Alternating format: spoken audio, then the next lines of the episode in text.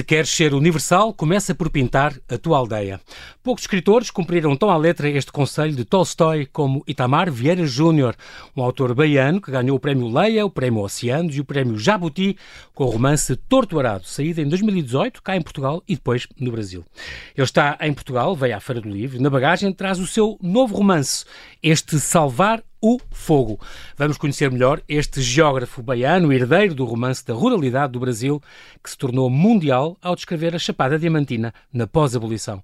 Olá, Itamar, e muito obrigado. Bem-ajas por ter aceitado este meu convite. Bem-vindo ao Observador. Obrigado, obrigado pelo convite. É um grande prazer estar aqui contigo. Tu nasceste em Salvador mesmo. Sim. A terra onde, onde, onde tu, tu foste, como, como tu dizes, eu fui criado. Nasceste na cidade, fui criado no asfalto. Exatamente. Já os teus pais, o teu pai, tu és, vens de uma família humilde. Os teus pais, o teu pai, por exemplo, foi criado no campo. E, Sim. Com os avós agricultores. Portanto, todo, toda esta ruralidade que tu trazes não vem diretamente de ti, tiveste que trabalhar e, e, contactar com ela para a descrever.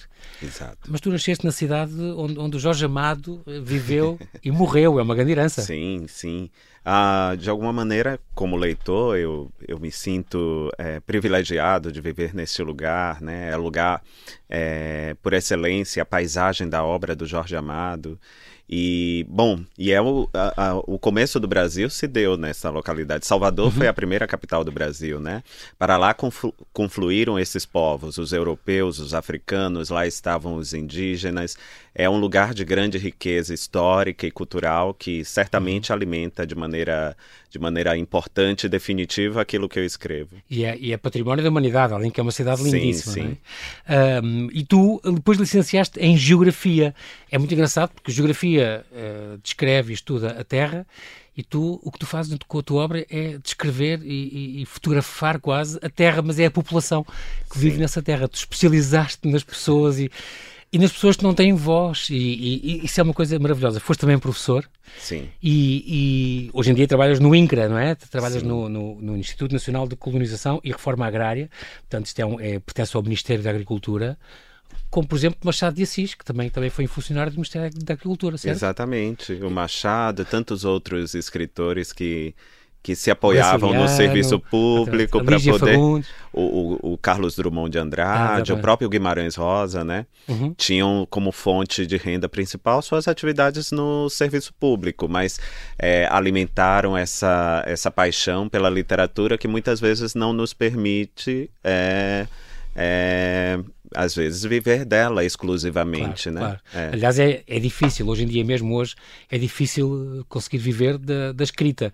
Sim. Tu já o consegues fazer agora, depois destes êxitos retumbantes, e Tamar, ou ainda não? Ainda tens o teu tu, emprego normal? É, tudo o que aconteceu com essas, com, principalmente com Torturado, foi Sim, extraordinário desse ponto de vista, porque eu não imaginava, foi um livro que vendeu muito no Brasil, teve várias edições estrangeiras.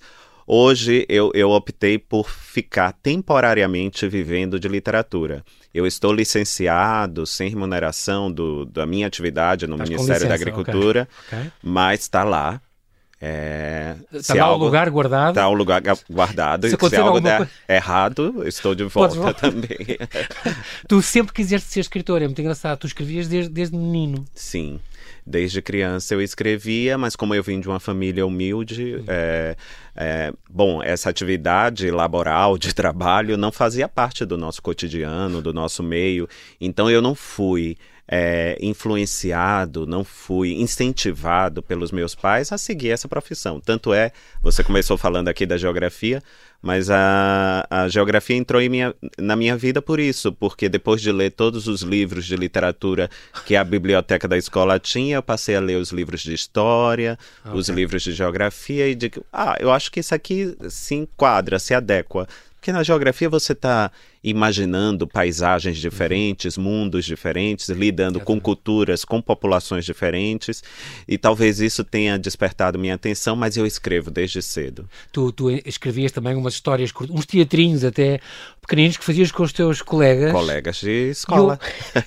E, houve uma altura que a tua mãe descobriu alguns desses escritos na, na no, no, teu armário e, e, disse que não perca tempo com, com, que é que está com, esse, com essa arte, não vale a pena. Não vale a pena, vai estudar estudar, tá perdendo o seu tempo com essas coisas. Eu me lembro que ali minha vida se dividiu.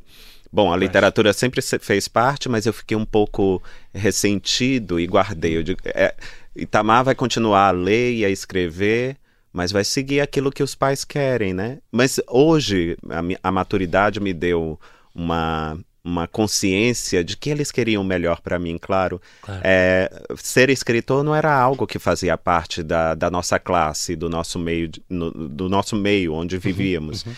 E eles queriam me proteger, mas é muito curioso porque ao mesmo tempo se eu precisava de um livro, eles faziam imensos sacrifícios e me davam.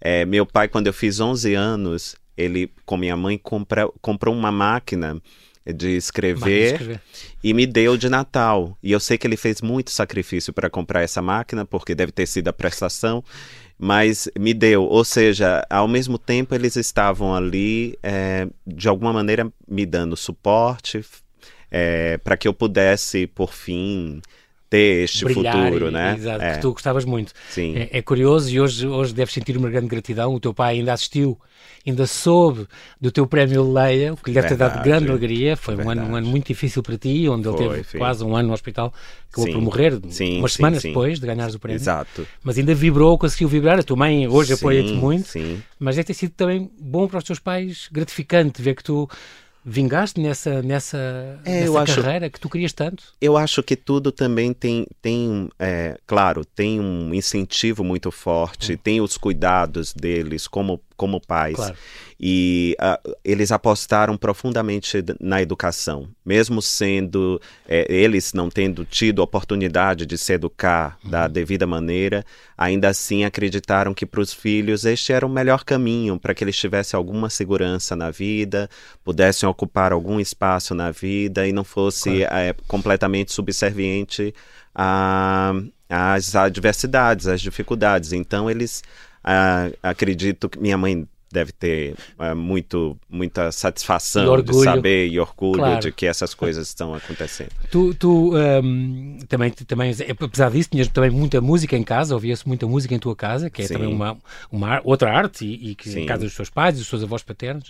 Uh, um, e tu lias, lias muito em pequeno, não tinhas muitos livros em casa, mas tu contas que a biblioteca escolar, eh, tinhas a enciclopédia do estudante, que todos, todos os estudantes tinham em casa. mas depois as bibliotecas locais e, e depois também uh, uh, tinhas amigos que, que, que, estudavam em escolas, outras escolas melhores, que te emprestavam livros, uhum. tu, tu, e tinhas a carteirinha, como tu dizes, era, era o teu cartão de, de, de, empréstimo para os livros na biblioteca, na biblioteca né? Sim, sim, sim, sim, Onde tu levavas muito, muita coisa para casa e lias muito. Muita coisa para casa e é, bom, eu nasci nesse ambiente que não era um ambiente de leitor, afinal era muito trabalho, meus pais trabalhavam todo dia, e, mas enfim, eles, é, eu me lembro dessa biblioteca do estudante, mas meu pai era um grande apaixonado pela música, então Sim. escutávamos música, a melhor música, é, principalmente do cancioneiro popular brasileiro, né? Eram coisas que escutávamos em casa e eu sinto que e tudo isso também despertou meu interesse pela palavra, pelo ritmo, pela harmonia de uma composição, de uma história.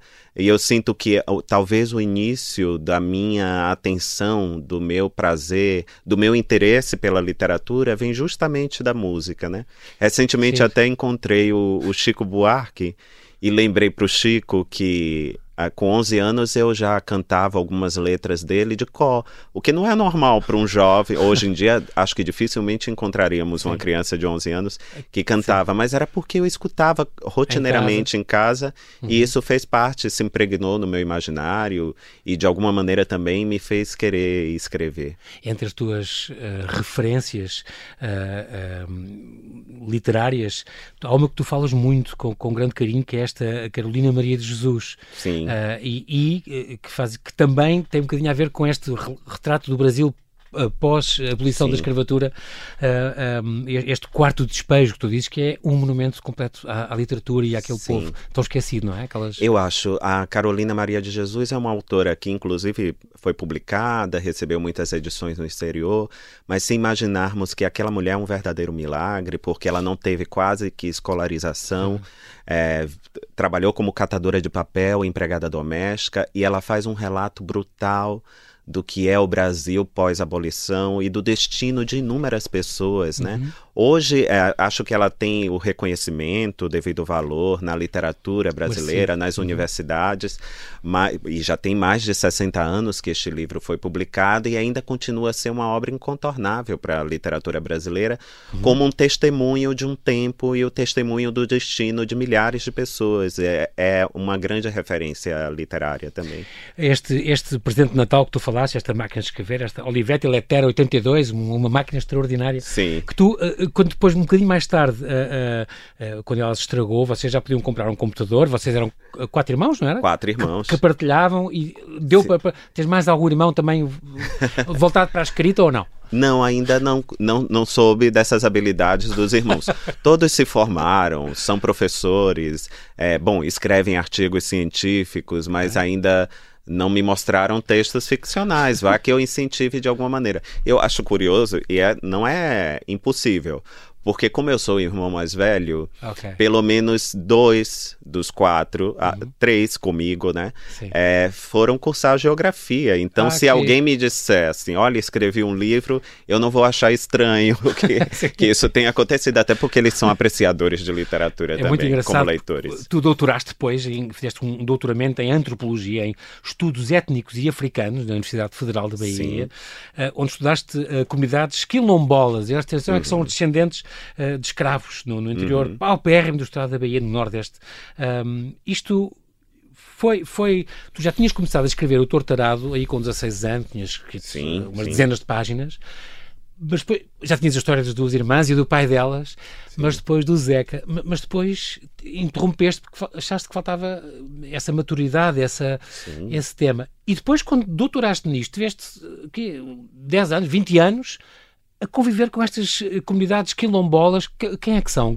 Explica-nos um bocadinho quem são estas ah, comunidades. Ah, as, as, comunidades quilombolas são comunidades afrodescendentes que não é. existem apenas no Brasil.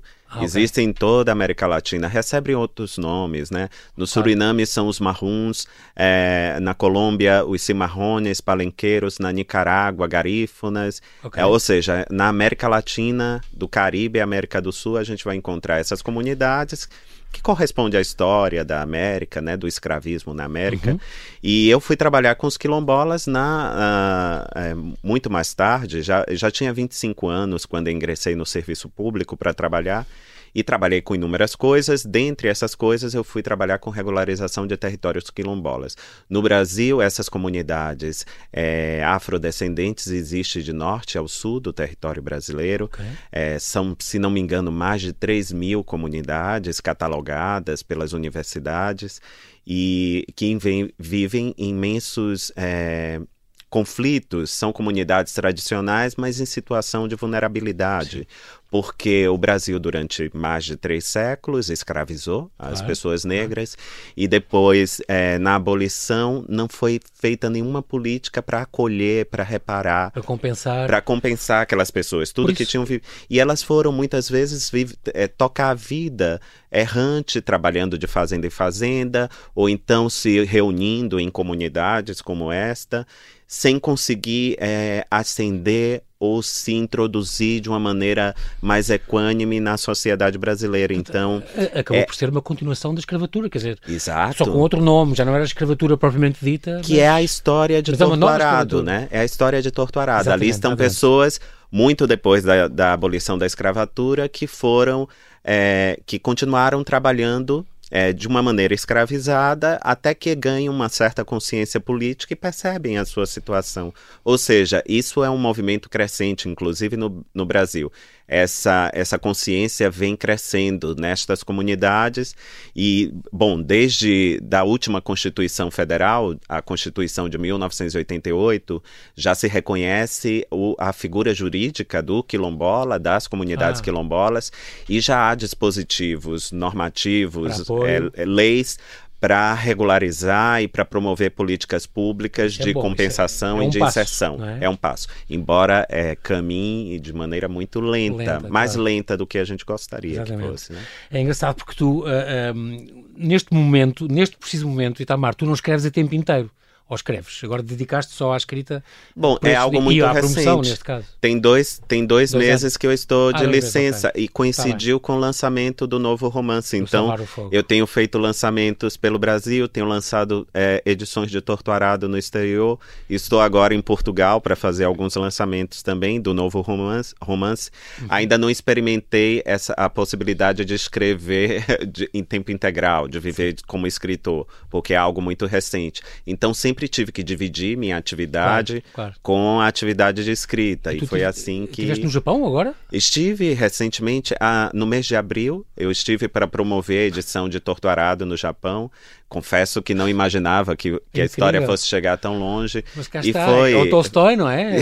Fez universal, a contar uma história tão limitada no tempo, no Brasil, pós-abolição, na Chapada Diamantina.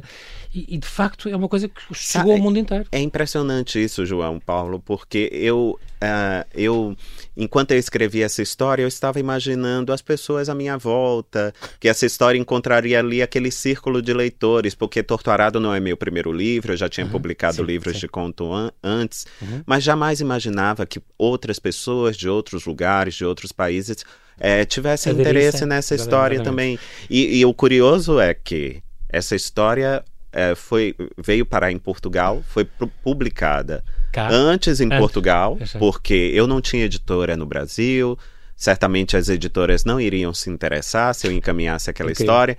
E porque o livro ganhou o prêmio Leia, é, aí as editoras no Brasil já se interessaram exatamente, exatamente. e aconteceu tudo isso que tem acontecido com a história. Itamar Vieira Júnior, nós temos que fazer aqui um brevíssimo intervalo e já voltamos à conversa. Até já.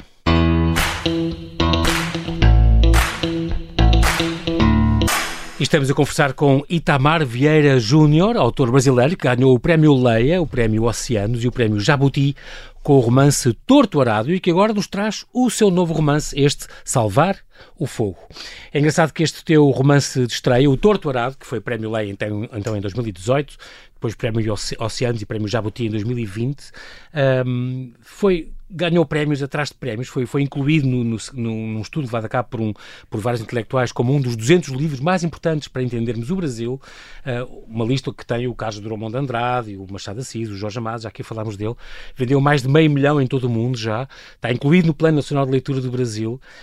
Um, um, um colega meu brasileiro diz que já vendeste em 2021 mais que o Harry Potter no Brasil, que é extraordinário, é, é um grande feito. E depois foste, foi adaptado já ao teatro uh, este Sim. livro, impressionante. Uh, vai ter uma edição em audiolivro.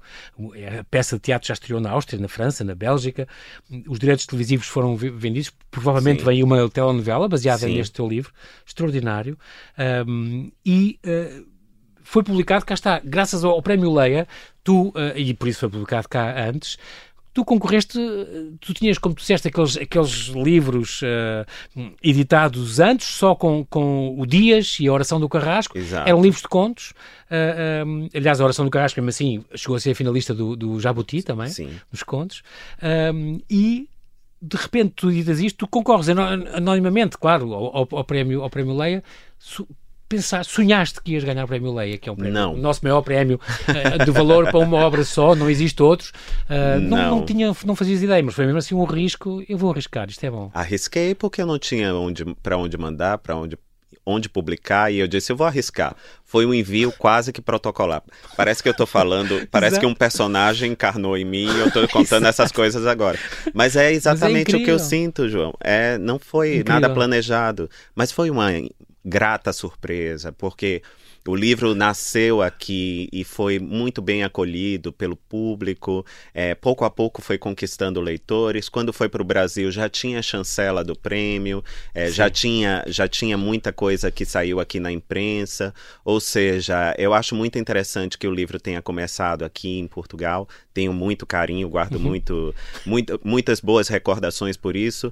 E de fato não imaginava, não, não pensava que o livro fosse vencer, mas e... tá aí. O livro venceu e, Não, e foi é um muito livro, além e conquistou é um muitos leitores. Extraordinário, é um livro muito bem escrito, com uma história que te prende do princípio ao fim. Tu consegues aquele, tu consegues aquele, aquele milagre que é pôr uma pessoa a escrever sobre assuntos muito complicados, violência doméstica, uhum. ou como este último, tem os abusos na igreja, e tem, uhum. uh, tem muitos assuntos sem terra, todo, todo este drama que as pessoas viveram, uh, uh, com uma, uma, uma, literatura e uma escrita perfeitamente simples que nos faz e que encadeia, que, que, nós entramos nesta onda, como tu escreves, e que apetece voltar à página e, e não, não deixar de ler. Isso, isso é, um, é um dom extraordinário. Tu já tinhas começado este livro em, em miúdo, em 16 anos, uh, dizes que tinhas 80 páginas escritas, mas que alguns numa mudança de casa, uh, essa, nem sequer essas 80 páginas tens, perdeste, isso é mesmo verdade Sim. ou é desculpa que tu dás? Não, é, é verdade mesmo. é verdade, mas eu acho bom, viu, João, ter perdido. Imagine, com 16 anos, somos muito sonhadores e pouco práticos, não devia ter nenhum valor aquela... E, e, e aí a vida da gente também muda, né? Claro. Eu fui trabalhar no campo, aí eu pude viver as histórias em profundidade, eu acho que a narrativa ganhou densidade e profundidade por conta do tempo mesmo, da minha experiência. Claro é, literatura é feita disto, né? Ah, são esses os pilares da literatura: a nossa capacidade de observar, a nossa capacidade de acessar a memória e a nossa capacidade de imaginar também. Então, a, a, tessitura entre esses três pilares é que nos dá a possibilidade de escrever uma narrativa que, quiçá, encontre leitores. É. Esta é só, só para dar aqui uma sinopse a quem nos está a ouvir, eu, refiro-me mais uma vez a este Torto Arado, é o Prémio Leia 2018, que é um livro excepcional e que, que passa-se num quilombo, portanto, numa comunidade destas eh, comunidades de, de, de, escravos libertados no sertão, no sertão da Bahia, uma região muito árida, semiárida, onde estas duas irmãs, a Bibiana e a Belonísia, uh, são filhas de um, de um, de um, trabalham numa fazenda, filhas de, de uma fazenda chamada Água Negra, uh, filhas deste Zeca Chapéu Grande, um homem que é, que é um líder espiritual e é uma espécie de curandeiro uh, da comunidade, um, e que, atraídas por uma. Eles têm uma experiência complicada, elas vão ver o, que a avó guarda num, num, num, numa mala debaixo da cama e tal, e acaba por ser uma faca, depois uma delas, elas têm que provar a faca e passar a língua, uma corta a língua e, e, e, e perde a fala, uma delas, e portanto passa a, ser, a falar pela outra. Um, e isto, eu lembrei-me logo que, que, tu estás a dar voz a comunidades que não, até agora muito raramente tiveram fala na literatura brasileira. Exato, acho que é um havia... bocadinho também a tua ideia. Acho que existia um desconhecimento das pessoas sobre, sobre uh, certas comunidades, Sim. certas regiões do, do típico, Brasil. Foge do típico é... escritor e do típico tema Exato. da literatura brasileira, não é? E é, é muito contemporâneo, curioso. que é muito Exatamente. urbano. Mas o Brasil é um país muito diverso. Múltiplo. Hum. É, culturalmente, uhum. é, é, populacionalmente, historicamente, para lá confluíram muitos povos, né? E eu sentia essa dificuldade de encontrar na literatura brasileira contemporânea algo que espelhasse o lugar onde eu vivia, a, a minha origem, as origens que estão das pessoas que estão à minha volta. E daí é, a ideia de que a literatura é Toni Morrison que diz, se você procurou por um livro e não encontrou, escreva-o. É, eu acho que eu segui essa máxima da Toni Morrison e digo, não vou escrever essa história, porque eu não vi nada parecido é, sobre, sobre estas pessoas. E daí nasceu, surgiu a ideia destes livros né, que eu tenho escrito. Tu, tu tens este, este uh, é um romance rural, completamente recupera esta ruralidade, uh, mas a tua relação com o campo veio tarde, veio com o teu trabalho, não é? Com, com as tuas visitas ao campo. E, e assumes a voz, aqui há duas narradoras, as duas irmãs, uhum. e depois um espírito, que também é um terceiro narrador, Sim. digamos assim, uh, assumes a voz destas irmãs. A literatura é isto? É este terreno onde tu podes imaginar ser uma coisa que tu não és? Com certeza. Nós, como leitores, hum. estamos exercitando isso ao tempo o tempo todo, Sim. porque quando a gente pega um livro para ler, ler, fazemos um pacto ali. Olha, durante um tempo, porque o livro fechado, ele não tem vida. O livro só ganha vida e sentido no corpo do leitor, porque é você, como leitor, que projeta o, a, as personagens, a narrativa, a paisagem, as situações, a ação, ou seja, exige engaja, engajamento de quem uhum. lê. Então, neste engajamento, a gente exercita a alteridade, exercita a empatia, a gente se coloca no lugar do outro. Uhum. Não há maneira melhor de, de, de experimentar a vida do outro do que a literatura. Tem uma historiadora americana, João, que, que escreveu um livro no Brasil, está publicado como A Invenção dos Direitos Humanos Aqui não sei se há em Portugal esse livro, mas ela é uma historiadora e ela, ela conta a história dos direitos humanos como uma convenção social uhum. e ela diz que a literatura no século XVIII, no fim do século XVIII, teve uma, um grande peso na concepção e na difusão do que seria direitos humanos, justamente por isso, porque compartilhando obras literárias, homens poderiam experimentar o que as mulheres estavam sentindo, pessoas livres poderiam experimentar o que pessoas escravizadas estavam sentindo e sentindo e uhum. pouco a pouco foi se cunhando essa concepção dos direitos humanos então ou seja a literatura não é apenas fruição ela é parte dessa epopeia da cultura humana, da educação humana. E por isso também a importância dos livros, né, para nossa para nossa história, para nossa formação é, também. A, a, literatura pode mudar o mundo, pode mudar a sociedade, Itamar. E, talvez eu, eu não sei se a literatura pode mudar o mundo, mas certamente ela pode mudar quem lê. E mudando quem lê, certamente o mundo será um lugar diferente, né? Porque claro. a gente pode criar empatia é, pelo outro, pela vida do outro, pelo uhum. diferente, né? Acho que no nosso tempo, por exemplo, João, vivemos em bolhas né? Uhum. São pessoas que estão é, é, completamente só, só tem relação com aquelas pessoas que encontram afinidade. A literatura ela rompe um pouco essa, essa bolha, esse altericídio nosso, uhum. né? E nos devolve a possibilidade de exercer a alteridade. Então, é, acho que ela nos ensina a coexistir a viver com o diferente. E o mundo cada vez precisa mais disso. Precisamos existir precisamos coexistir, precisamos viver com os diferentes, né? Cada vez mais a, as pessoas, as sociedades estão é, se atravessando, né? É, os países recebem imigrantes, ou exatamente. seja, é, a gente precisa coexistir. Isso é muito importante, né? Tu, tu comoves-te a escrever? Há aqui páginas que são muito. perfeitamente comoventes. Muito. Eu estou a pensar, o homem, que, o homem, que, escreveu isto tem que ser muito, tem que ser sensível e deve-se ter comovido com estas muito. páginas. Muito. Eu, cada vez que termino uma história, é, geralmente acontece algo comigo. Eu me vejo sem querer tomado de melancolia. Parece assim, uma pessoa que viajou a uma aldeia, passou lá nove meses, um ano, um ano e meio, uhum. e tem que deixar aquele lugar e sente saudades daquele lugar. Então eu me vejo muitas vezes comovido com essa saudade. E claro, quando eu estou escrevendo, é como se eu estivesse num palco. Eu subo um palco. Eu sou um ator também, ator nesse sentido figurado. Sim, sim, sim. É, eu subo no palco e interpreto a vida das personagens. E interpretando a vida delas, eu me comovo. Como leitor, da mesma forma. Quando eu leio uma história, leio uma narrativa, se aquela narrativa me capturar, eu sou capaz de me comover com as personagens, com a vida das personagens. E estou interpretando-as na minha mente, né? Então, é, eu vivo a literatura de uma maneira muito intensa, vivo ela com muita intensidade, gosto disso porque eu acho que ela me torna mais humano.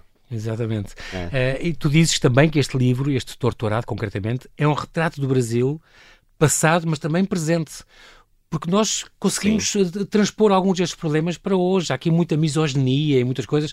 Tu até Sim. te lembras que, por exemplo, a Dilma, quando foi destituída, era um bocado. Uh, Via-se que havia muita misoginia, muito. muito, ainda se nota isso, uh, que está enraizado, ainda hoje se nota, não é? É uma maneira de viver ainda. É, e é, esse é um tema delicado. Toda vez que eu falo, que eu falo em Portugal, João, é, mas não é falando, apontando o dedo para ninguém, para nenhum país. Nossa história mudou profundamente nos últimos uhum. anos, mas eu costumo dizer que o Brasil é colonizador de si mesmo. Há uma elite que coloniza boa parte da sociedade. Então temos um modo de viver que é colonial e que foi inaugurado há muitos anos e que nós, nós não soubemos nos libertar ainda dessa maneira de viver. Né? E isso é muito é, isso é muito forte, isso impacta a nossa vida no cotidiano. Você aí falou de Brasil, por exemplo, é uma sociedade atravessada pelo racismo, uhum. né? E o racismo é o racismo existiu simplesmente por quê? Porque a escravidão ela durou tanto tempo é, que ela criou um ranking de vida e valor que nunca foi desconstruído para o Brasil, para a sociedade brasileira, as pessoas negras elas valem menos. Então, é, isso não condiz com o nosso tempo, não condiz com o uhum. momento que nós vivemos, com a sociedade democrática e plural. Ou seja, ainda precisamos desconstruir, desconstruir valores coloniais e escravistas que estão arraigados na sociedade depois, depois brasileira. Terem, uh, né? terem vivido séculos, uh, Sim. leva umas gerações a apagar e, e a, o Brasil a já normalizar. O Brasil já poderia ser um país independente independente há 200 anos, porque afinal a independência no Brasil foi declarada há mais de 200 anos. E é um Brasil e é um país muito é, entranhado de hábitos coloniais que não soube lidar com isso, né? E que ainda nos divide, deixa uhum. pessoas em situação de vulnerabilidade, ou seja, há muito caminho pela frente. Tem, tem ainda as riquezas mal distribuídas, não é? Ainda há muito, muito, muito há, desequilíbrio ainda. Há, as desigualdades são abismais, né? É, é, acho até que para um, um português médio né, que vive em uhum. Portugal, é difícil imaginar o quanto os ricos no Brasil são tão ricos e os pobres tão pobres, porque é Exatamente. uma escala abismal que existe entre um e outro. Depois lançaste este livro Doramar ou A Ediceia, este Sim. Uh, são, são 12 histórias que tu, que tu aqui reúnes, onde com esta tua linguagem tão rica, tão poética, onde falas da destruição da floresta, da exploração dos mais fracos, uh, os muros entre os países, as lutas pelos direitos humanos, cá está, sempre temas eh, difíceis que que tu, que tu com o segredo que tu lá tens, consegues uhum. tratar de uma maneira tão, tão límpida e tão bonita e tão clara o que é extraordinário.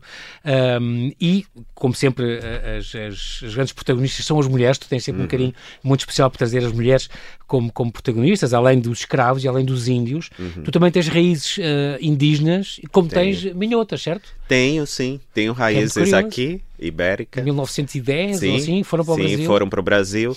E a família de minha mãe, parte da família de uhum. minha mãe, e a família de meu pai tem origens afro-indígenas.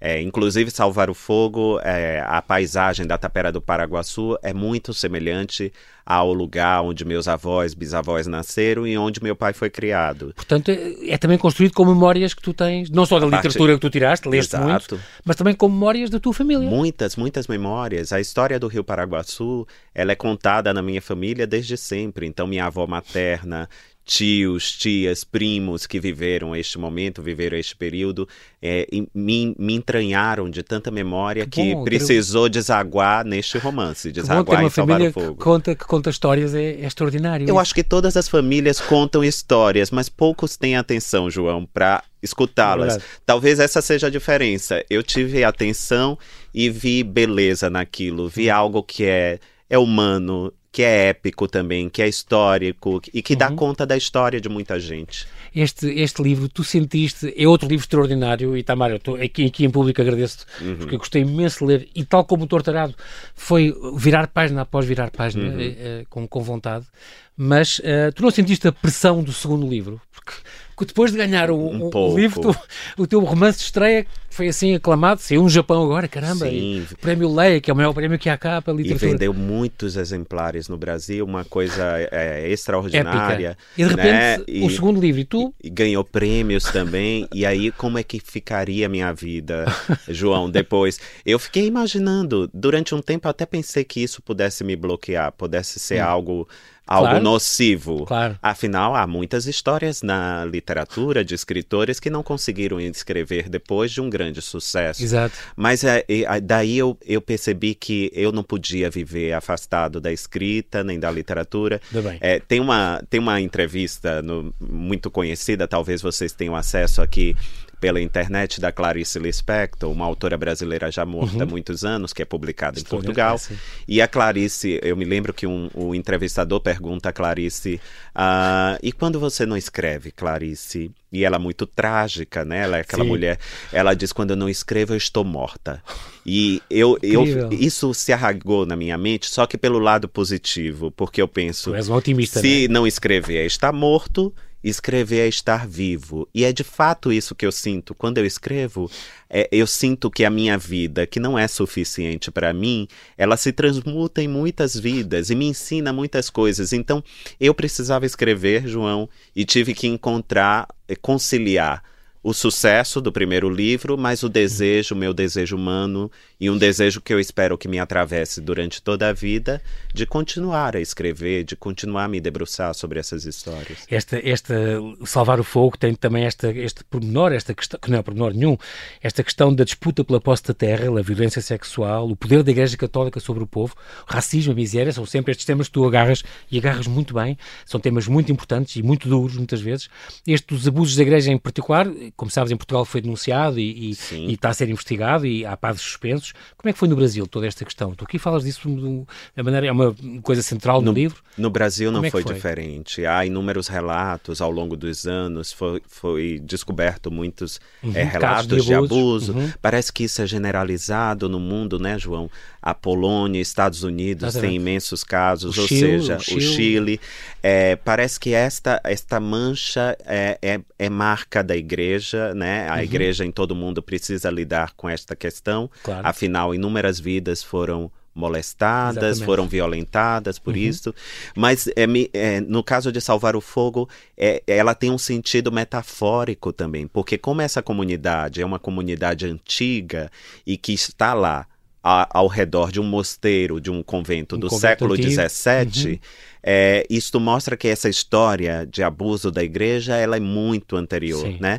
É, abuso nesse sentido, porque a, a, a, igreja ela foi decisiva para o empreendimento colonial e escravista na América. Eu estou pensando no Caribe, eu estou pensando uhum. na América Latina, até mesmo uhum. na América do Norte. E pouco se fala sobre isso. Durante muito tempo, João, a igreja, a igreja católica no Brasil, até o século XIX, foi a maior detentora de escravizados de todo o país, ou seja, a, a escravidão prosperou né? Aquela, aquela, uhum. essa, essa desigualdade prosperou com o apoio da igreja. Então uhum. esse, esse abuso que se reflete em Salvar o Fogo e que chega aos nossos dias é um abuso que já foi transmutado de inúmeras maneiras, né? Por essa presença, às vezes, nociva do cristianismo, da religião nas sociedades, né? Uhum. É, embora a gente tenha a liberdade de crença, isso é importantíssimo claro. numa claro. democracia, a gente precisa falar, por exemplo, que num país como o Brasil, a religião se entranha na vida pública, ou seja, é um país onde as leis ainda têm uma interferência grande uh, na, da igreja, da, da religião, uhum. e, e as pessoas que não são religiosas, elas não são super, su, é, respeitadas, desculpe, Sim. e Sim. não tem e às vezes correm risco de vida. Um caso clássico é o caso é o caso das mulheres que precisam interromper a gravidez, às vezes por doença ou por qualquer outra coisa, e não tem direito a isto porque a igreja ainda define nossas vidas. Então, é uma maneira de de abordar o peso da religião, o peso da religião na, da, na vida em sociedade, é, a partir destes temas que estão aí, estão postos Exatamente. e que fazem Exatamente. parte da nossa e, vida. E são dois também. É, a Luzia, Sim. por exemplo, a Luzia neste, neste livro eh, vive uma espécie de bullying por causa da prática religiosa, não é? Sim. Acusa-na de ter poderes sobrenaturais e não sei o quê, por causa daquela marreca que ela tem, uh, tudo isto. E fala muito do poder da igreja, com, com falsas virtudes, explorar a ignorância, explorar a sim. miséria de uma população. As terras são quase todas da igreja, portanto, ressentem-se ressentem disso. Um, como dizia o Martin Luther King, a justiça existente em qualquer lugar é uma ameaça à justiça em todo o lado. É muito curioso Sim. que os teus livros ressoam muito esta, esta frase e este, e este sentir, esta injustiça que tu queres que tu queres passar a todos. E Tamar, o nosso tempo voou, já acabou, Sim. tu estás livre. Foi, é foi sinal de que a conversa foi boa, né? Foi muito que fluiu. foi um grande prazer falar contigo, é um grande prazer. Eh, resta-me só esta emissão de pedir para não parar de escrever, porque escreves muito bem e com temas muito, muito importantes. Um, foi ótimo teres vindo aqui ao Observador, muito obrigado e continua muito bem a tua eu, promoção destes livros. Eu agradeço a acolhida aqui do Observador. Para mim é sempre muito bom estar em Portugal. É, tenho muito carinho por este país, tenho uma ascendência de longe Exatamente. que vem daqui. E, bom, e aqui é, a, eu acho que a minha história com a literatura ganhou um outro rumo. Então eu sempre, sempre estou aqui com muito carinho e com muito interesse é, nos portugueses e encontrando os leitores daqui. Eu agradeço o convite para estar com Muito vocês. Obrigado. Itamar Vieira Janeiro.